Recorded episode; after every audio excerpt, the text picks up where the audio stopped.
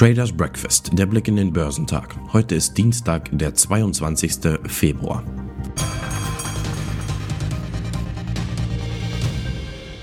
Nach zuversichtlichem Start gerieten die Aktienmärkte angesichts der fast stündlichen Eskalation der Lage in Osteuropa stark unter Druck.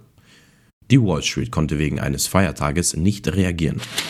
Die Aktien im asiatisch-pazifischen Raum gaben im Dienstagshandel nach, da die Spannungen um Russland und die Ukraine die Anleger weiterhin verunsichern. Der Hang Seng Index in Hongkong führte die Verluste in der Region an und fiel im Nachmittagshandel um 3,11 Prozent. Die in Hongkong notierten Aktien von Alibaba fielen um 3,74 Prozent, nachdem Bloomberg berichtet hatte, dass die chinesischen Behörden Banken und staatliche Unternehmen aufgefordert haben, ihre Engagements in der Ant Group zu melden.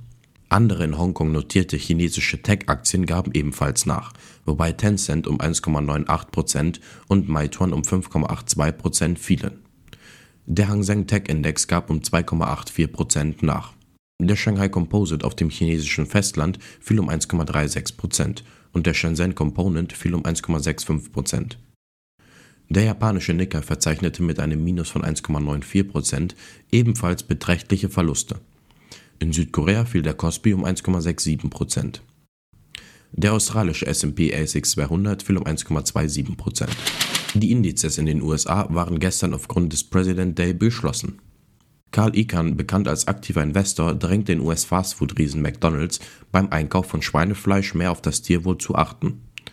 Der US-Multimilliardär wirft der Fastfood-Kette vor, ihre 2012 abgegebenen Verpflichtungen nicht einzuhalten. Der Konzern verwies auf die bisher durchgeführten Maßnahmen für die Tiere und ging zum Gegenangriff über.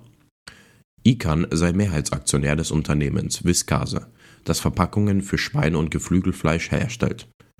Es ist interessant, dass Mr. Ican Viscase nicht öffentlich aufgefordert hat, ähnliche Verpflichtungen wie McDonald's 2012 einzugehen. Das automatische Spurwechseln von Tesla, bekannt als Autopilot, wird von den deutschen Aufsichtsbehörden untersucht, berichtet die Zeitung Bild am Sonntag unter Berufung auf einer Sprecher der Behörde. Berichten zufolge prüft das Kraftfahrtbundesamt, ob die Technologie, die Tesla als Nachrüstung anbietet, auf deutschen Straßen sicher eingesetzt werden kann.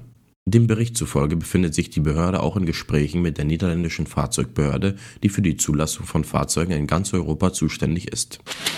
Der DAX beendete den Xetra-Handel mit 14.731 Punkten, ein Minus von 2,07 Prozent. Damit schloss der deutsche Leitindex wieder unterhalb der bedeutenden Unterstützungszone bei 15.000 Punkten und auf dem niedrigsten Schlusskurs seit rund elf Monaten. In der Spitze war der DAX um 2,8 Prozent auf 14.618 Punkte eingebrochen. Bayer darf sein Nierenmedikament Kerendia in Europa auf den Markt bringen. Die Europäische Kommission gab grünes Licht für die Zulassung zur Behandlung von erwachsenen Patienten mit chronischer Nierenerkrankung in Verbindung mit Typ-2-Diabetes, wie der Leverkusener Pharma- und Agrarchemiekonzern mitteilte. Im vergangenen Sommer wurde das Mittel Finerenon unter dem Markennamen Kerendia bereits in den USA von der Arzneimittelbehörde FDA zugelassen. Derzeit laufen Zulassungsanträge weltweit bei weiteren Regulierungsbehörden. Kerendia hat nach Einschätzung von Bayer Blockbuster-Potenzial, also die Aussicht auf einen Milliardenumsatz. Zeitweise konnte die Deutsche Bank gegen den Markttrend zulegen. Vor allem die Aussicht auf höhere Zinsen und damit verbunden einer höheren Zinsmarge stützt die Bankaktie der Zeit. Steigende Zinsen übertrumpfen alles andere, schrieb Analyst Emmett Goel von Barclays in seiner aktuellen Studie und erhöht auch seine bisher negative Einstufung für die Commerzbank. Top-Performer am DAX waren Siemens Healthineers, Siemens Energy und Kiagen. Heute wird der IFO Geschäftsklimaindex, das wichtigste deutsche Konjunkturbarometer, veröffentlicht. Erwartet wird ein Anstieg von 95,2 auf 96,5 Punkte. In den USA werden der Immobilienpreisindex, der S&P Case Shiller Hauspreisindex, der Market PMI Index und das Verbrauchervertrauen bekannt gegeben. Geschäftszahlen kommen von Fresenius, Fresenius Medical Care, Antofagasta, HSBC Holdings, Endesa, Agilent Technologies, Cadence Designs, Home Depot, Medtronic, Mercado Libre und Mosaic.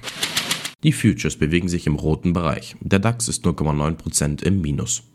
Der Dow Jones ist 1,13% im Minus und der S&P 500 ist 1,31% im Minus. Der technologielastige Nasdaq 100 ist 1,94% im Minus.